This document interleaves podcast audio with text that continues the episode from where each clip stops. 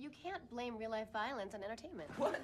Wait a second. Yes, you can. Don't you, don't you even watch the news? Yeah, hello. The murderer was wearing a ghost mask, okay? Just like in the movie, it's directly responsible. No, it's not. Movies are not responsible for our actions. It's a classic case of life imitating art, imitating This life. is not a hypothetical. It's not about art.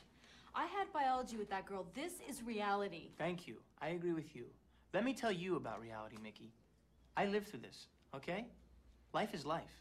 It doesn't imitate anything. Come on, Randy.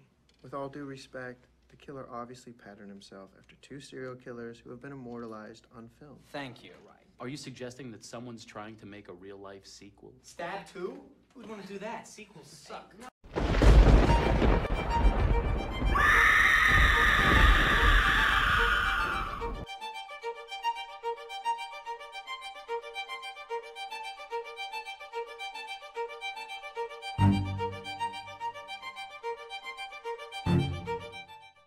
Olá, bem-vindo a mais um Esqueletos no Armário, o seu podcast de horror queer criado por três viadinhos desocupados e mórbidos. Eu sou a Sidney Prescott. Eu sou o Dewey Riley.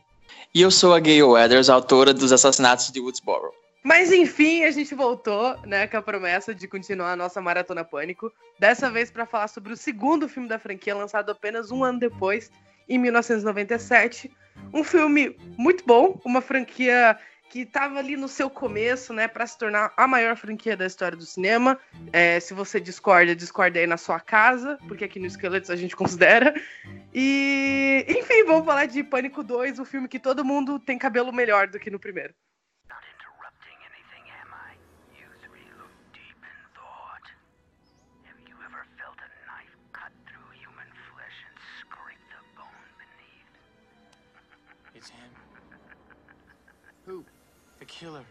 Então, em Pânico 2, passou um ano desde os eventos do primeiro filme, e o massacre lá do, do final, ele repercutiu na mídia. A Gale escreveu um livro sobre isso, e esse livro está sendo adaptado para o cinema no filme Facada. O filme começa basicamente na estreia desse Facada, e duas pessoas são mortas durante a estreia, e isso serve como o ponto de ignição da história dessa sequência, que segue agora a Sidney, ela está na faculdade de Windsor. As pessoas assassinadas na estreia do primeiro filme ah, do Facada eram colegas da, de, de campus dela, e ela se vê jogada no meio dessa nova leva de assassinatos e todo mundo volta e é agora tudo dobrado, mais sangue, mais mortes, mais perseguições mas a mesma quantidade de assassinos. Então, tipo, a- esse filme. É a primeira vez que eu vi ele. Eu tava muito na vibe do primeiro filme ainda. E acaba que foi um filme que eu não curti muito na primeira vez que eu vi, mas revendo, ele cresceu muito pra mim. É, o segundo filme, ele foi tão bem sucedido quanto o primeiro, tipo, em termos de público. Ele também rendeu mais de 100 milhões. É, esqueci de comentar isso no primeiro podcast, mas o Pânico 1, até hoje, é o filme slasher mais rentável da história. É, e o Pânico 2, é, ele segue essa brincadeira metalinguística. E eu acho que foi isso que fez gostar mais dele a segunda vez, porque a primeira vez eu não tinha pegado direito isso. Só que agora a brincadeira metalinguística é tanto tirando sarro do, da relação do público com o primeiro filme, quanto tirando sarro de continuações no geral. Então, tipo, esse segundo filme, ele já começa com uma cena que é muito icônica, que é o casal indo ver na estreia do filme e os dois sendo assassinados lá. E a primeira cena que eu acho, tipo, incrível, que é eles vendo o- a adaptação da cena do, do da primeiro filme, que é o assassinato da, da Drew Barrymore, da Casey. E, tipo, é muito bacana, isso, porque é, os personagens reagindo mais ou menos do mesmo jeito que o público reage, que, tipo assim, porra, você tem a ligação, desliga o telefone, sai correndo, não sei o quê. Ai, meu Deus, eu vou ter uma síncope. Cara, eu tomo cada susto. Ai, eu tô com medo. ao mesmo tempo, tipo, acontece é, tá naquela plateia, a plateia parece um- uma exibição do rock horror, né? Porque tá todo mundo gritando, jogando coisa, rindo, interagindo, sei lá que é aquilo. As pessoas do cinema estão todas, tipo, se divertindo, vendo aquela cena de assassinato na, na, na tela, enquanto o assassinato de verdade está rolando. Tipo, e esse assassinato a- que tá acontecendo no mundo real, digamos assim, é muito brutal, tipo, a mulher agonizando, e ela sobe na frente da tela e ela grita coberta de sangue. E, tipo, e a plateia ainda assim tá meio que aplaudindo aquilo, tipo, como sendo, tipo, olha só, é, é uma, isso é uma morte, sabe, real. Tipo, vocês estão aplaudindo a isso, sabe? Eu achei isso uma cena tão incrível, sabe? Tipo, eu acho. Não tá no mesmo nível do primeiro, mas eu acho tão boa quanto, eu acho. É bem emblemática, né, essa cena? Sim, ela é muito, ela é muito boa. Eu, eu gosto muito da abertura do segundo. Eu gosto como cada filme pânico ele vai reinventar. Eu já, eu já tinha falado isso no primeiro episódio, mas eles se- parece que eles se reinventam em cada abertura, sabe? Cada abertura ela vai meio que dar o tom do que do que o filme vai falar, menos o 3, que o 3 faz qualquer Isso. coisa. Eu tava É- é esperando a- você falar. A abertura, mas qualquer coisa da história. Eles nem se esforçaram, mas tudo bem. A Podre. gente fala sobre isso. A gente fala sobre isso domingo que vem.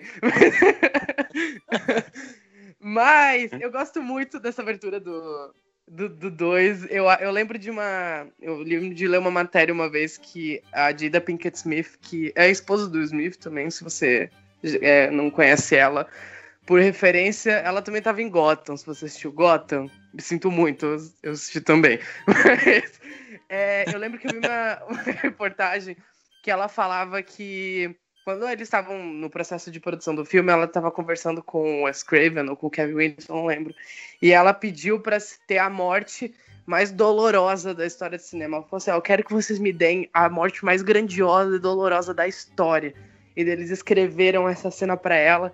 E é foda, é muito foda até hoje. Ela é aterrorizante, ela é brutal, sabe? É aquela coisa muito que a gente falou no primeiro que é, é uma personagem, a personagem dela, esqueci o nome dela, gente, desculpa. É Maureen, né? Ela. Ela, ela é uma personagem que em 10 minutos você compra ela, você se importa com ela e você sofre com ela, sabe? É, é tipo, ela, é- ela, pra mim, ela tá quase perto do nível de, de dramaticidade, de brutalidade do primeiro filme, sabe? Se em 10 minutos do primeiro filme você já simpatizou e você já se apaixonou pela Casey enquanto ela tá sendo morta, a mesma coisa acontece nesse filme. Eu gosto muito como ele já levanta a bola para das continuações, ele já tá zoando, já tá sendo metalinguístico, sabe? É uma morte dentro do cinema e as pessoas não estão entendendo que aquela pessoa tá morrendo porque elas estão naquele êxtase da violência que eles estão assistindo na tela enquanto a personagem reage, mandando o personagem do filme fazer uma coisa enquanto ela não faz, sabe? Olha, chef's kiss, assim. é, muito, é, uma, é uma entrada que dá exatamente o tom para que esse filme precisa. Ele já, tipo, põe o, o pau na mesa e fala assim: olha só, uma continuação de respeito. Não, é, e era isso mesmo que eu ia falar, que essa abertura é perfeita porque ela já dá o, o tom que o filme vai trazer, sabe? Ela, ela é muito sacana. Ela é muito. filho- Kevin Williamson tava, tipo, cheiradão escrevendo essa, essa cena, eu tenho certeza que, tipo, ela é muito filho da puta, essa cena. E o tom do, as piadas, desde o primeiro momento que você conhece o, a, a Maureen e o Steve, eles estão conversando, e ela, tipo, já fala sobre. Porque eles são um casal negro, né? E daí ela fala que não quer ver filmes de terror e que filme de terror já por história, já, tipo, é, é, joga pra escanteio, né? Tipo, subestima personagens negros, atores negros e tal. E é, é uma coisa muito. Eleva muito o nível do, do tom da conversa, apesar de não se aprofundar tanto. Mas só naqueles 12 minutos tem quase a mesma duração da abertura do primeiro filme também, já é, é, é muito grandioso, sabe? E ficou imo- imortalizado pela, pela, pelo rip-off, né, da cena de- da Brenda no Todo Mundo em Pânico. Mas eu não vou, eu não vou encharcar com Todo Mundo em Pânico nesse podcast, prometo. Já teve a cota já no primeiro filme. Uma coisa que eu gosto muito nessa inicial é que dá o tom de. Tipo, de que esse filme vai ser sobre pessoas lidando com as reações ao primeiro filme, não sei explicar direito.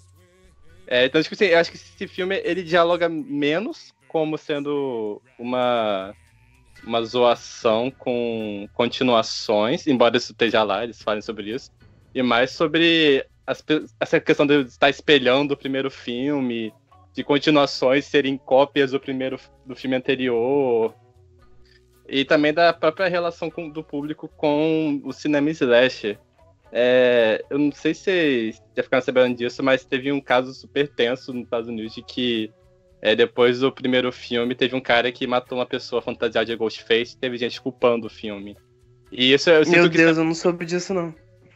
Isso, tipo, isso aparece, tipo, isso ecoa muito nesse filme específico, porque ficam o tempo todo comentando sobre ah, o filme está estimulando mortes. Isso pode estimular ou não? Violência no cinema estimula violência no mundo real.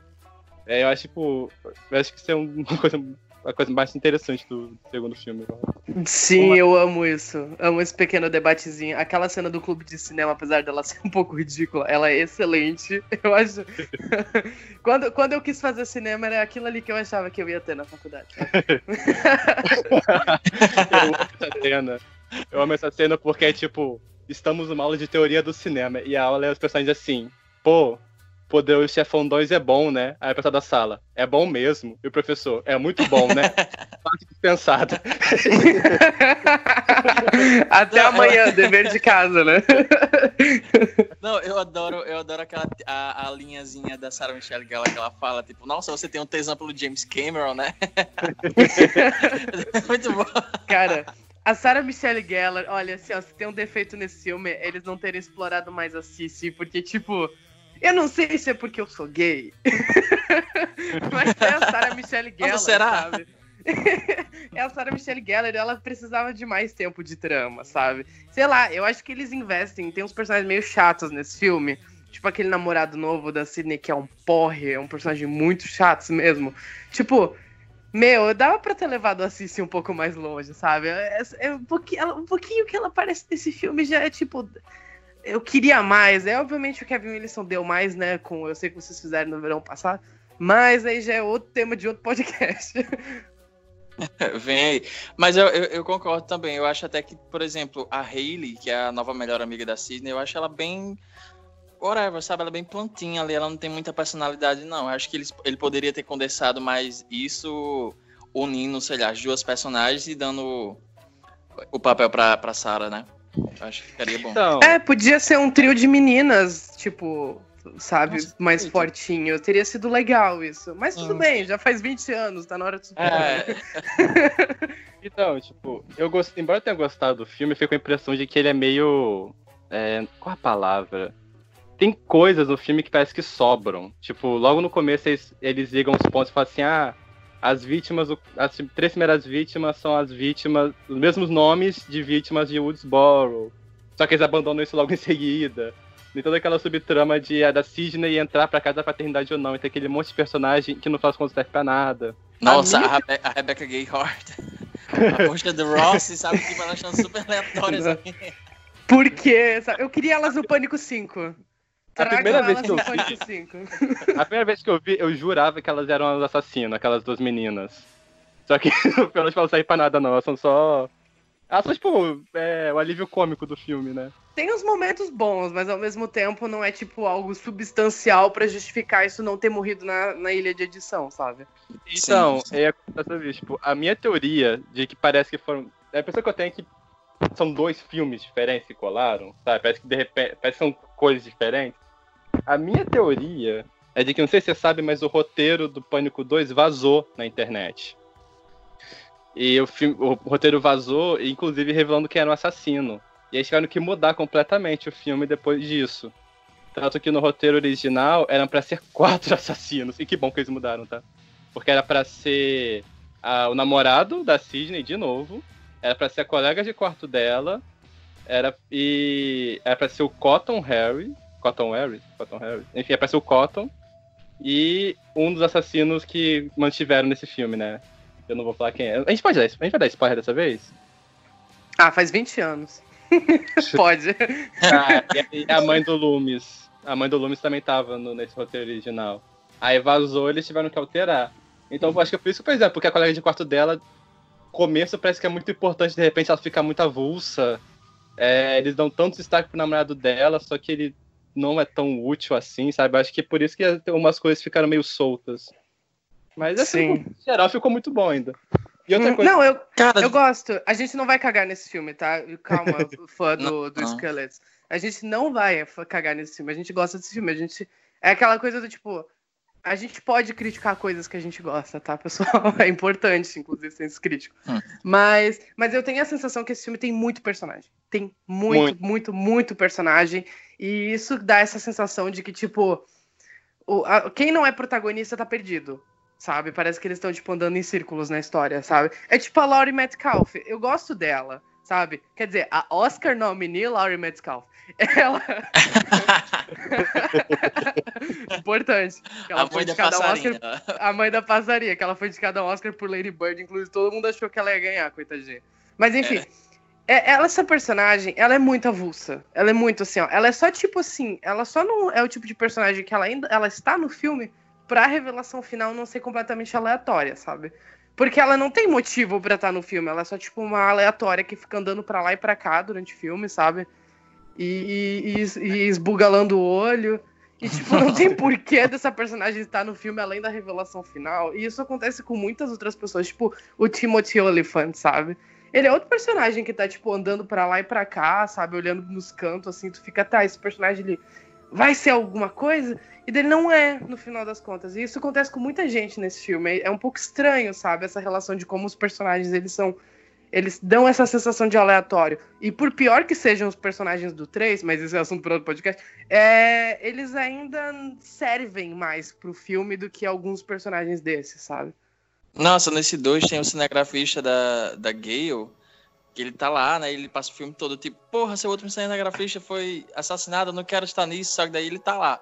Daí tem, um- tem um ponto do filme que ele some, e daí no final do filme ele volta, né? Depois que a Gale leva um tiro e, enfim, acontece tudo. E daí ele pega, dá a câmera pra ela, tipo, ah, bora fazer a reportagem, sei o quê, como os velhos tempos. Tipo, porra, vocês se conheceram, tipo, ontem, sabe? É uma coisa muito aleatória. Sim. Ele tá lá só pra a lista de suspeitos. Ele tá só pra ser mais um suspeito, porque ele sempre some em momentos. Nossa, o que será que vai acontecer? Tipo, na cena do Randy. Mas Sim, uma coisa. esse filme, ele é bem estufadinho, é o maior da franquia, se eu não me engano. Ele tem duas horas fechadas, sabe? E é porque é aqu- aquilo que o Randy comenta, né? Tipo, continuações sempre são maiores. Então é mais morte, é mais sangue, mais personagens. É exatamente isso. Sim, sim. Quiseram, quiseram ser metalinguísticos e acabaram fazendo um filme com um monte de gente inútil. Mas. É, não é Sabe- ruim, é metalinguagem, galera. É, Não, faz, é o conceito, é o conceito. Tem também várias outras o- outros fatores, porque se você for parar pra pensar, é, Pânico naquela época foi um, um grande boom assim dentro da cultura pop americana ali, principalmente. Então, quando eles de- é, deram sinal verde pra fazer a sequência, é, eles quiseram também aproveitar um pouco de- do que deu certo no primeiro filme e levar pra outro nível, né? Como por exemplo a participação da Drew Barrymore e daí teve a Courtney Cox que já estava crescendo bastante lá em Friends e tal. Então eles começaram a pegar esses, esses rostos conhecidos e, como eu já li tipo, em vários lugares, assim, tipo, todo mundo conhece, sabe disso. É, você ser morto em pânico naquela época era uma coisa muito grande, sabe? Você ter lá, tipo, ah, levou uma facadinha do, do Ghostface e tal, era uma coisa muito boa, sabe? Era coisa. Então aí eles começaram a pegar esses rostos conhecidos e, enfim, tentar colocar, encaixar ali e acabou, tipo, estufando demais. Esse filme, em particular, eu acho que a Sidney, ela é uma personagem que ela não é tão bem desenvolvida assim. Curiosamente, eu acho que desenvolvem ela melhor no terceiro. Mas eu acho que esse filme aqui, ele é o filme da Gale e do Dewey. Tipo, acho que eles dois são os personagens que são mais bem desenvolvidos e bem aproveitados. Ela, o que eu acho interessante nesse filme é que mostra que, pela primeira vez, ela se vê do outro lado da história, porque logo que ela chega na cena de assassinato como repórter, os repórteres vão pra cima dela. Tipo, ela não é mais uma lá no meio. E ela finalmente vê como é que é estar, tipo, nesse lugar de ser a pessoa que é, é alvo dos paparazzi o tempo todo, que está sendo vigiado constantemente. O Dio, que a gente comentou, tipo, que era super amorzinho no primeiro, ele tá muito mais amargurado aqui. E com razão, tipo, ele levou uma facada. Ele tá, tipo, ele tem sequelas disso, tanto que ele anda mancando. É, e, tipo, e ele também tá super. É, como que é mesmo? Ele, tá, ele tem muito pé atrás com a Gale, porque no livro ela retratou ele de uma forma como sendo um idiota ou coisa do tipo. E, e esse é o filme que desenvolve a relação deles, né? Sempre que a gente pensa no Gale e na. Na, na Gale. Na Gale e no Jill, é, a gente pensa na relação deles, só que no primeiro filme era muito mais ele sendo usado por ela do que uma relação em si. E isso desenvolve aqui, eu acho que é super bem feito, sabe? Acho que os dois são os, personagens. Esse é o filme deles. Nossa, Luiz Sim, na edição coloca a guitarrinha, tema dele, sabe? Tom, dom, dom, dom.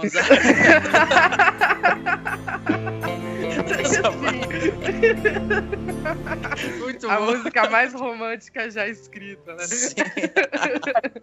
Agora, eu devo dizer que eu não concordo tanto com o Álvaro nessa, nessa questão da Sidney ser subaproveitada nesse filme.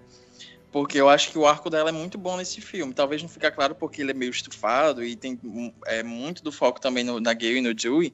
Mas eu acho que o arco dela já tá encaminhado ali. Porque uma coisa que eu, eu já li uma vez é que o Kevin Williamson, ele, desde que ele escreveu o primeiro filme, ele já meio que fez uma, um arco já para saber o que trabalhar nos filmes seguintes. E dá para ver que essa atenção nos detalhes fica bem perceptível em, em algumas coisas, como todo o plot do Cotton Wary, que tipo ele só aparece no arquivo, na televisão, no primeiro filme, sabe? E daí ele vira um personagem mais importante agora nesse segundo, e entre outras coisas também. Mas dá pra ver que é uma coisa que já estava bem já encaminhada, e eu acho que esse plot dela já é, é, porque assim você começa o filme com a, a primeira cena da Sidney ela claramente mais ela tá mais durona assim ela recebe uma ligação de alguém dizendo seu assassino e ela tipo come o cu do cara basicamente porque ele, ela tá com um identificador de chamadas e tal. Só que aos poucos ela vai se quebrando porque ela vai vendo que ela tá sendo arrastada de novo para esse pesadelo e ela vai perdendo a confiança em todos ao redor dela, e tanto que a intenção do, do, roteiro original, que ia ter os quatro assassinos, que ia ser uma bagunça, eu acho, é, era mostrar que, tipo, ela perder, ela tinha perdido a confiança, porque era o namorado dela e a nova melhor amiga dela, de novo, sabe? Então, enfim, ia ser o, o fio condutor para no terceiro filme ela se isolar, tanto que ela até fala isso nesse segundo filme, ela fala quando ela tá conversando com o Dewey numa cena, eu acho. Ela fala, tipo, ah, o que é que eu devo fazer? Tipo, entrar numa caverna, sabe? Tipo isso. Então eu não acho que o, arco dela seja tão subaproveitado assim, não. Eu acho que ele é bem forte até no, no, no, que diz respeito à personagem e ao longo prazo também. É que o arco dela faz muito pra essa impressão de que não mostra tanto o impacto que o filme anterior teve nela, sabe? Eu acho que o terceiro mostra isso de uma forma mais marcada, sabe? Nesse, tipo, eu não fiquei com a impressão de que ela mudou tanto assim em relação ao primeiro. Nossa, eu não sei explicar. Eu sinto que é um personagem totalmente diferente, cara. Não acho que ela, tipo, não tenha crescido de um filme pro outro, sabe? Eu, é uma coisa que eu não concordo muito, assim. Legal que eu falei, tipo, um debate de verdade, sabe, na escola. Olha, Luciano, não concordo. Posso falar? Posso falar? Não concordo. Sabe? Desculpa. Vai, João, você ia falar alguma coisa? Não, é isso que eu ia dizer mesmo. Pelo menos eu acho que é, a franquia em si pode ter seus defeitos e tal, mas eu acho que uma coisa que ninguém pode reclamar é o desenvolvimento dos três personagens principais. Parece que é quase uma prioridade, assim, sabe? E até mesmo no, no terceiro Pânico, que não foi escrito pelo próprio Kevin, os personagens, a, a, o trio ali, eles são. Os plots deles são os mais fortes, então é uma coisa que ninguém pode reclamar, sabe? É, é sempre bem consistente ali. É, uma coisa que eu lembrei agora, falando, tava falando disso do desenvolvimento da, da Gale e do Dewey, é que eu, eu acho muito bacana como o final desse segundo espelha o final do primeiro. Só que, tipo, Sabe que a gente até brincou que no primeiro mostra o, Dewey indo pra ambulância e a Gay só fala Oi, Dewey, liga a câmera e vai fazer entrevista. Nesse termina com é, o cameraman dela chegando e fala assim, ah, vamos fazer, vamos fazer a reportagem. Só que na hora ela vê o Dewey sendo levado pra ambulância e ela larga o microfone e entra na ambulância junto com ele, sabe? Eu achei isso uma coisa tão bacana, tipo, mostrar como a relação é lindo. É muito lindo. Ah, eles são muito gay, puta que pariu. Ai, eu, eu amo muito esse finalzinho. eu acho que também tanto Cotton, tipo, que eles vão entrevistar ela, fala, não, o verdadeiro herói foi o Cotton e tal. Sim, eu gosto muito da, desse finalzinho, assim, apesar dele ter uma musiquinha feliz, como ele é super melancólico nesse ponto, porque termina com a Sidney andando sozinha, sabe? Ela termina esse filme sozinha. E isso conversa muito com o que o João tava falando, dessa coisa dela ir se isolando ao longo do filme, que vai conversar com como ela tá no terceiro, né? É, acho muito zoado ter uma música meio feliz, romântica, sei lá que porra é aquela. É muito deslocado do, do sentimento que querem passar com aquilo. É muito anos 90, né? Sim. Não, mas, mas, mas, vocês podem ver as letras da, das músicas, por mais que as músicas, o, o, toque, o som seja pareça meio off, as letras das músicas sempre conversam muito com, com o tema do filme. Isso, tipo, desde o primeiro, sabe? Acho que a gente pode até mencionar nos outros filmes. Eu acho que no quarto também tem uma música muito boa que eu amava, que é a música que toca na cena em que a Sidney chega na cidade.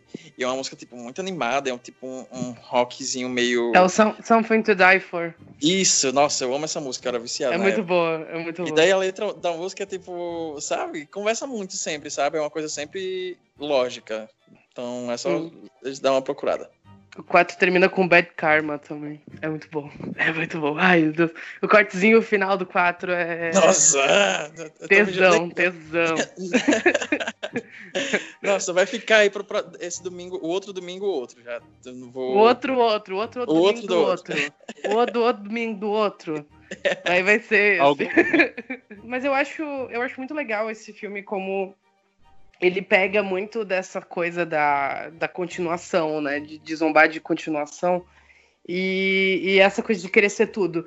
Eu acho legal como ele vai trabalhar as mortes também dentro do, do roteiro do filme, porque ele respeita uma regra muito importante do slasher, que é tipo, na continuação sempre morrem os personagens do primeiro filme, que é uma coisa que a gente estava falando no outro, que inclusive um trauma para muitos fãs de terror, que você passa um filme inteiro acompanhando uma pessoa, começa o outro com o personagem morrendo.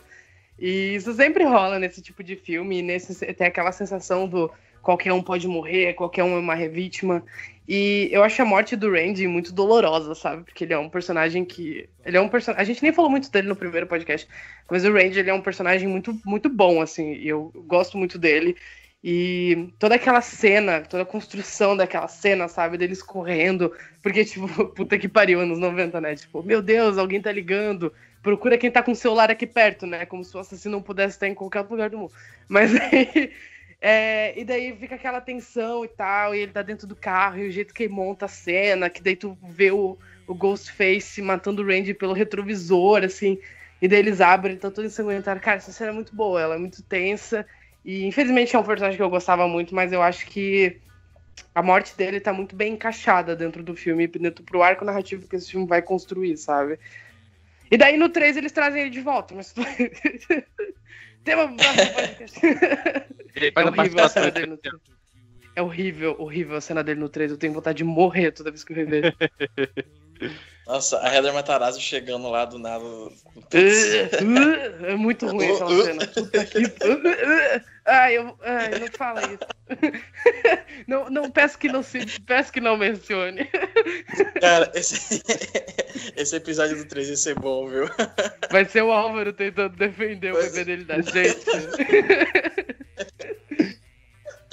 Mas enfim, não, é, a cena é muito bem encaixada. E eu lembro que do- é, o, o, o Pânico 2 foi o primeiro filme da franquia que eu assisti. Eu assisti na Band uma vez quando eu era pequeno, sabe? E eu acho que eu nem lembro se eu tinha assistido já Todo Mundo em Pânico na época ou não, mas enfim, foi o primeiro filme da franquia que eu assisti. E pra vocês terem uma noção, tipo, eu não tive contato com o primeiro filme antes disso. Eu não conhecia o Randy, eu não conhecia a Sidney, eu não conhecia ninguém ali. E eu já senti aquilo, mesmo só assistindo aquele segundo filme, só apenas o segundo filme, porque o Randy é um personagem que cresce muito, principalmente no segundo filme, sabe? Apesar dele só aparecer, sei lá, metade do filme, ele é uma, a presença dele é muito sentida ali, sabe? O personagem cresce muito em relação ao primeiro filme. E, porra, aquela morte é devastadora, tipo, o jeito que termina com aquele grito da Gale é uma coisa muito forte. Até porque a morte dele é o que faz com que a Gale comece a mudar meio que a, a- as atitudes dela, a forma como ela tá inserida naquela situação ali. Eu acho que é, você dá pra ver que ela fica completamente abalada depois daquilo. A Gale tá bem mais participativa nesse do que no primeiro, né? No primeiro ela é só uma repórter xereta, ela participa mais no final, mas aqui ela tá no meio disso desde o começo. O Randy, a primeira vez que eu vi, foi um trauma total a morte dele, porque eu era super. Nossa, isso é tão eu no primeiro filme. Aí chega no segundo. Nossa, assim, total, total. É, eu só queria comentar que é, esse filme. Eu, eu não sei se o orçamento dele foi maior que o do primeiro. Suspeito que sim. Porque esse aqui, tipo, na minha opinião, esse é o filme que tem as melhores cenas de suspense da franquia inteira. Porque eu separei aqui é a cena. A cena do, do carro, que elas estão presas dentro do carro com o assassino desmaiado. Essa cena, a primeira vez que eu vi. Lendária. Putz! Puta que pariu. Essa- Essa cena é muito. Caralho. Essa é tipo top 5 cenas da franquia. Top Nossa. 5. No final do 4, me lembrem. no final do 4, a gente elege as 5 melhores cenas da franquia. Tá? Nossa, Mas E essa alguma- cena é muito boa.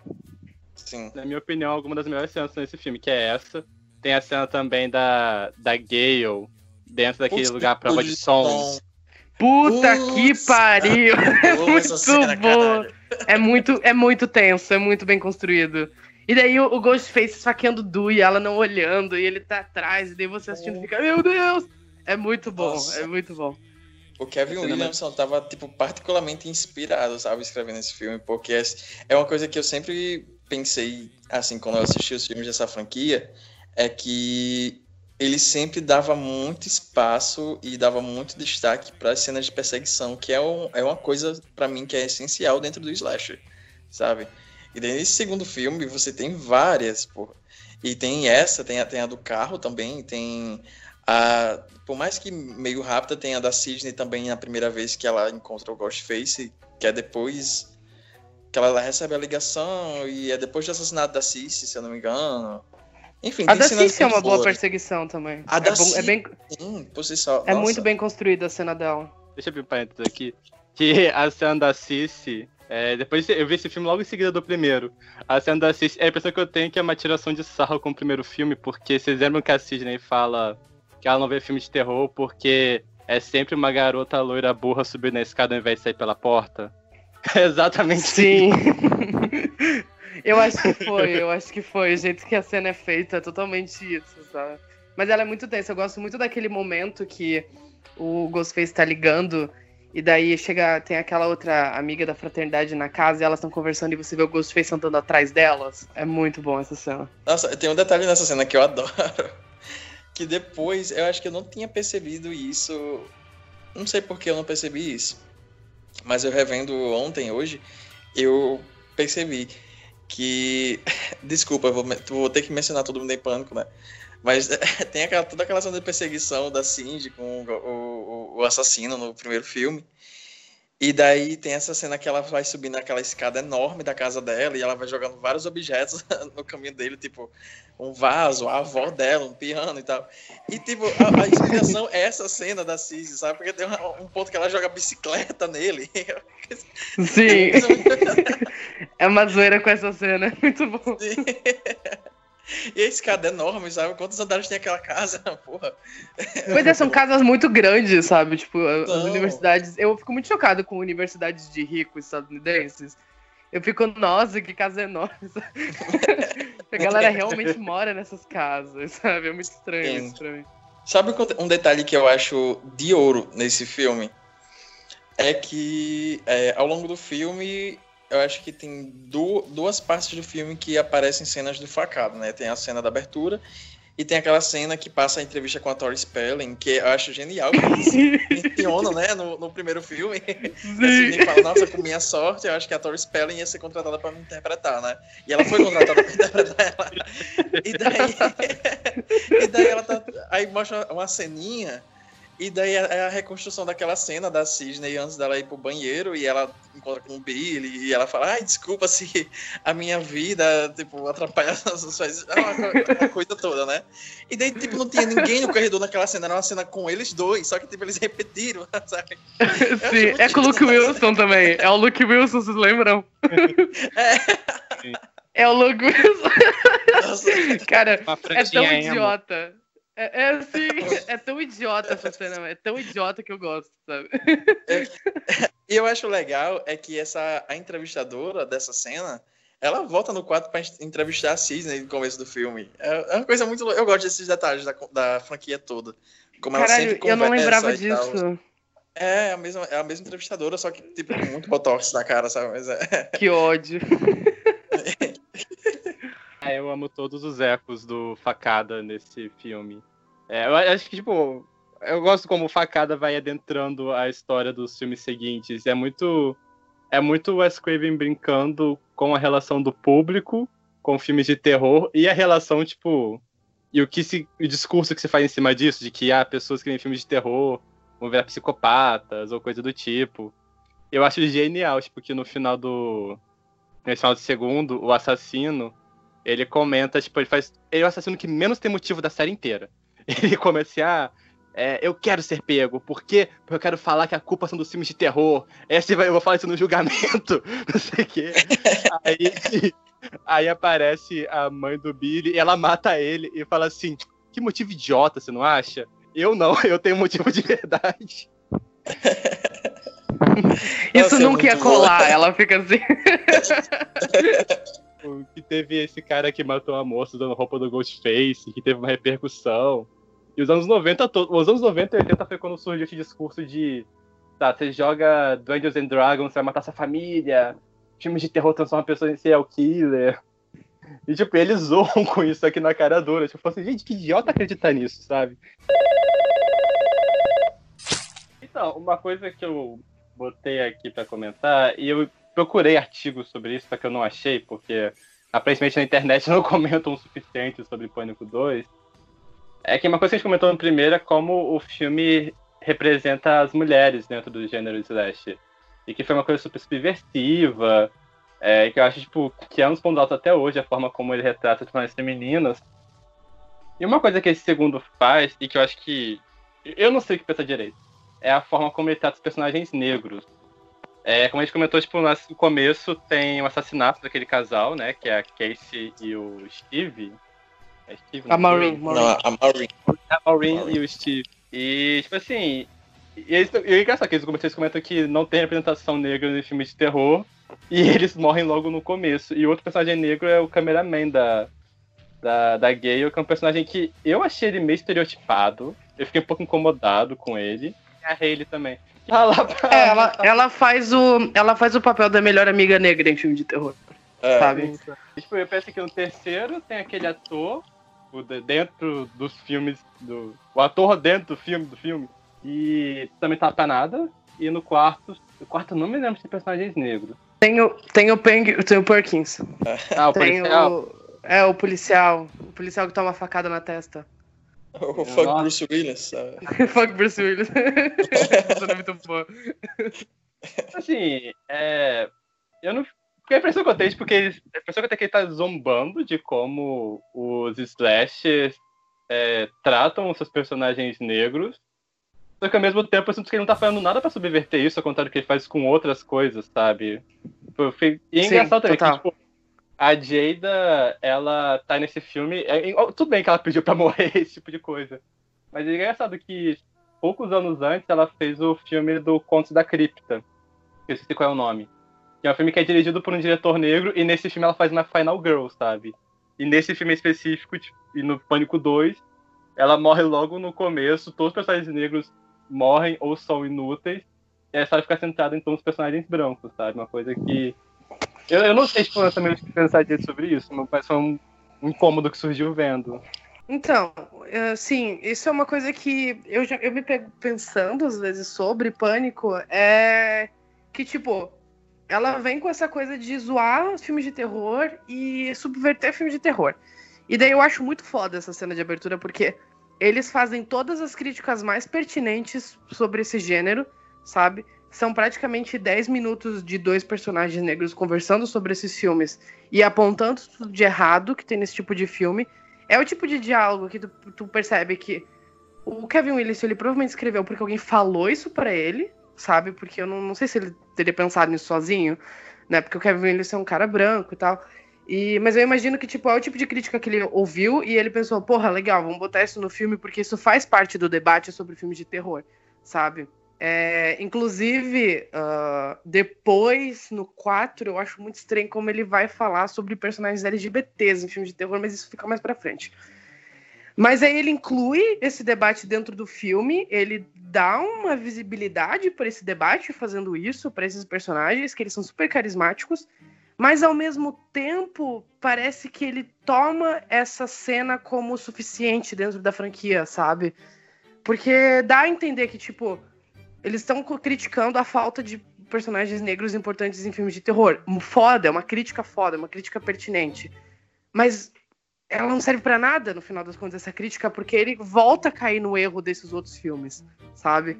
Por mais que eu goste muito dessa cena, ela fica solta, ela fica aleatória, fica uma coisa avulsa dentro do filme, porque eles não subvertem a crítica que eles fizeram no começo, sabe? É tipo um TCC, quando na banca do TCC eles falam assim, ah, essa palavra aqui você não, sabe, você não, você botou isso na introdução, mas você não trabalhou durante o seu, durante a sua monografia, sabe?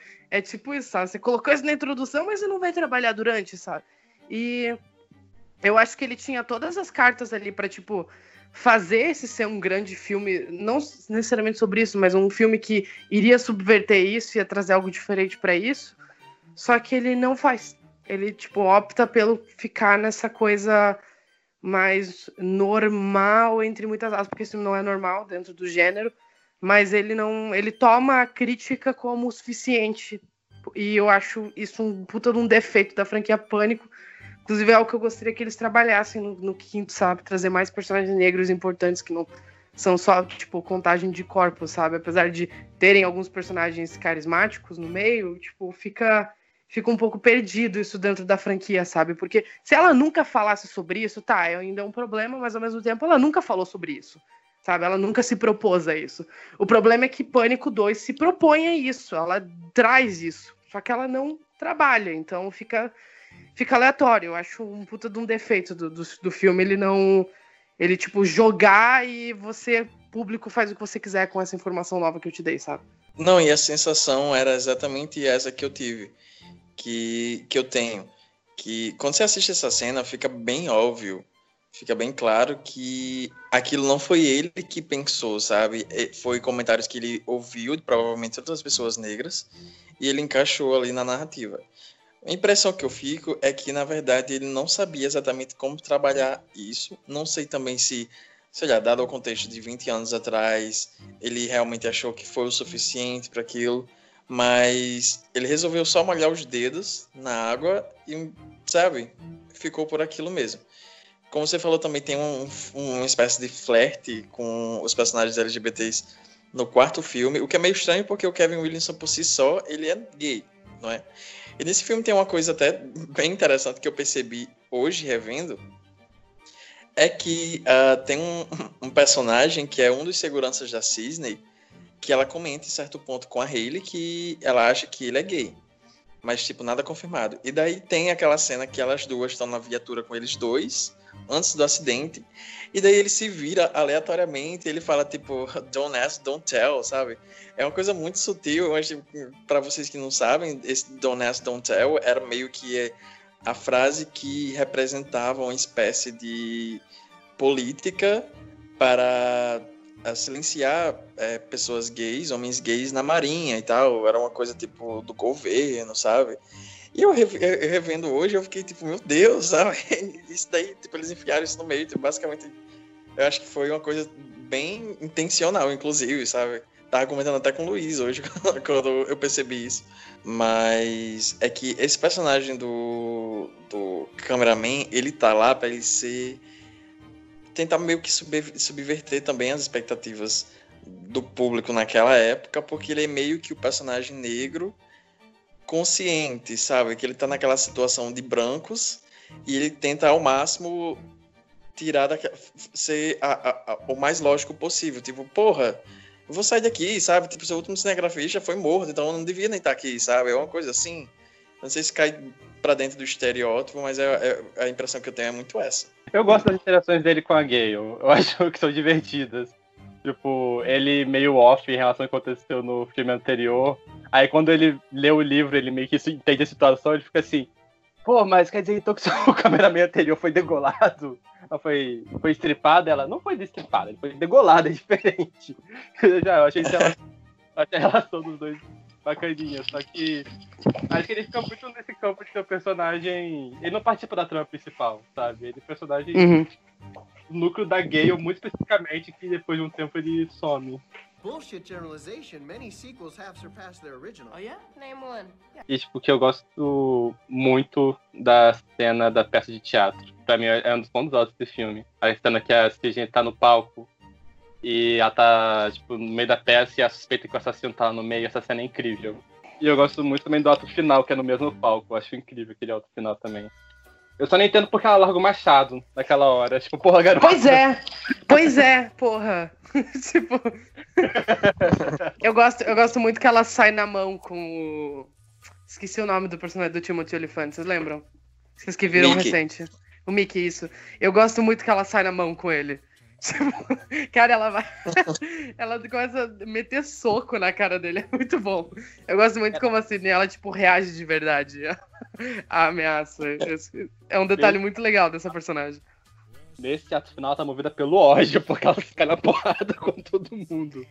Pois é, e ela não tá, tipo, ela não está assustada. Ela não é a Final Girl, tipo, lutando, mas está com medo. Ela tá, tipo assim, não, eu vou matar esses filhos da puta, sabe? Ela tá, tipo, tá muito sinistra nessa final. Ela tá muito puta da cara. Ela tá, tipo, ah, vai se fuder esses dois aqui, sabe? Ela tá, tipo, com sangue nos olhos. É muito bom.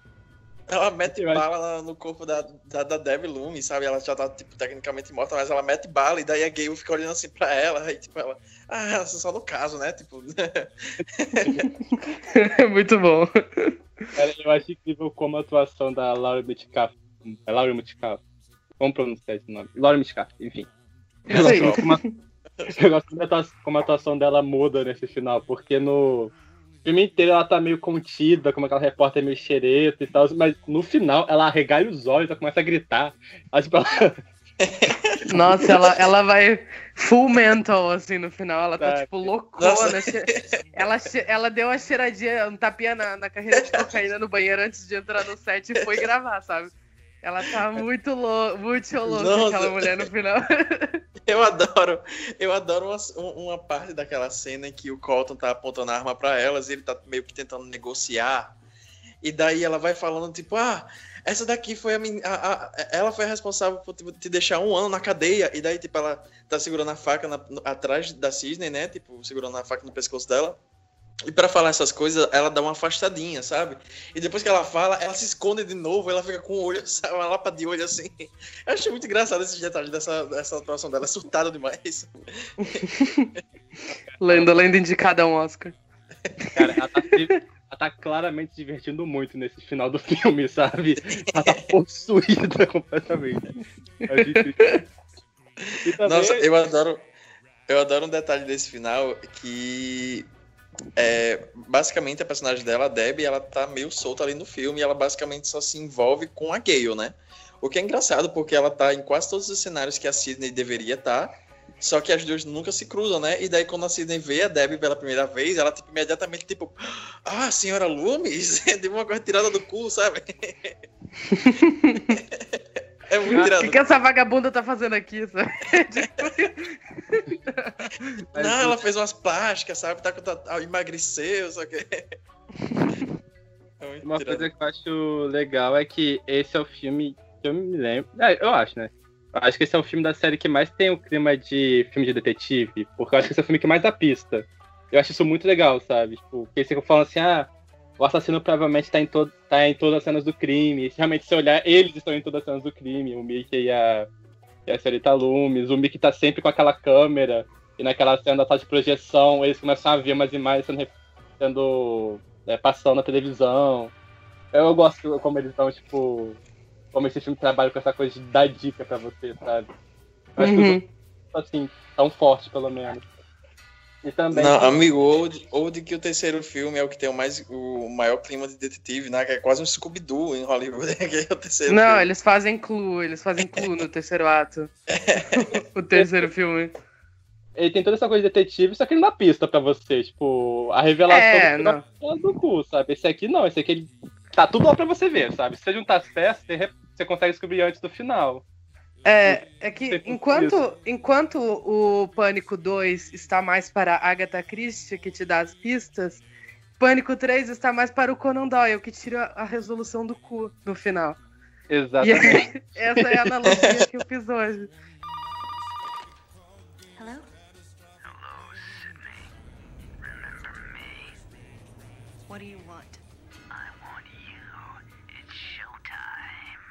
Then why don't you show your face, you fucking coward? E esse foi o Esqueleto no Armário sobre Pânico 2, a continuação de Pânico 1, o filme que precede Pânico 3, o segundo filme de, da maior franquia da história do cinema. Eu espero que você tenha gostado. Semana que vem a gente volta para falar de mais um filme, né? Spoiler, é o 3. Eu, eu acho que você já, deve ter imaginado. Eu sou o Luiz Machado, você pode me encontrar no Twitter com arroba menino Pitu, no Instagram, arroba MachadoLUE, e você pode seguir o Esqueletos no Armário para ficar, né, ver sempre print de filme, vídeo, recomendação, thread, qualquer coisa que a gente tiver a fim de fazer, a fim de postar, arroba Esqueletos Gays no Twitter e no Instagram também. A gente está todos os domingos no Spotify, no Anchor, no iTunes, uh, Google Podcasts, muitas, muitas plataformas. Você pode entrar lá na nossa página no Anchor, que ele vai te dar todas as plataformas. Procura lá, Anchor, ponto, acho que é FM, se não me engano, mas barra Esqueletos Gays também. E espero que você tenha gostado do nosso podcast. Meninos, despeçam-se, por, por favor, por favor. Eu sou o Álvaro, minha arroba no Twitter é arroba Álvaro de Souza 98 e eu também faço parte da equipe do Necronome Conversa e tem um blog chamado Babadook Gay. É, gente, mais uma semana não vou me desfazer da minha persona. Eu sou Gay Weathers ainda, mas vocês podem me achar no Instagram com arroba João Neto underline 89 e no Twitter vocês podem me achar com arroba JON3TO. É isso, tchau. Tchau. Tchau, pessoal.